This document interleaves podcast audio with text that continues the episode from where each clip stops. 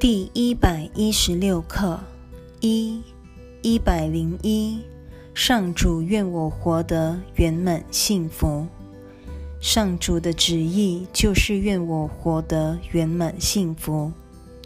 我之所以会受苦，只因我相信在他旨意之外还有其他的选项。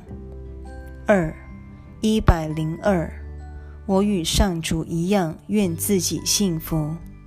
我身负天父对我及其圣子的旨意，他所赐我的一切，才是我唯一之所需。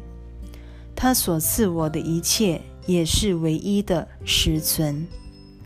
幸福的主题又出现了。只要记住“上主愿我活得圆满幸福”这句话。便足以推翻上主的旨意是要我们受苦来赎自己的罪那套小我说辞，而宽恕最能彰显我们真正接受了上主的爱是自己唯一的需求，除了爱以外，什么也不存在。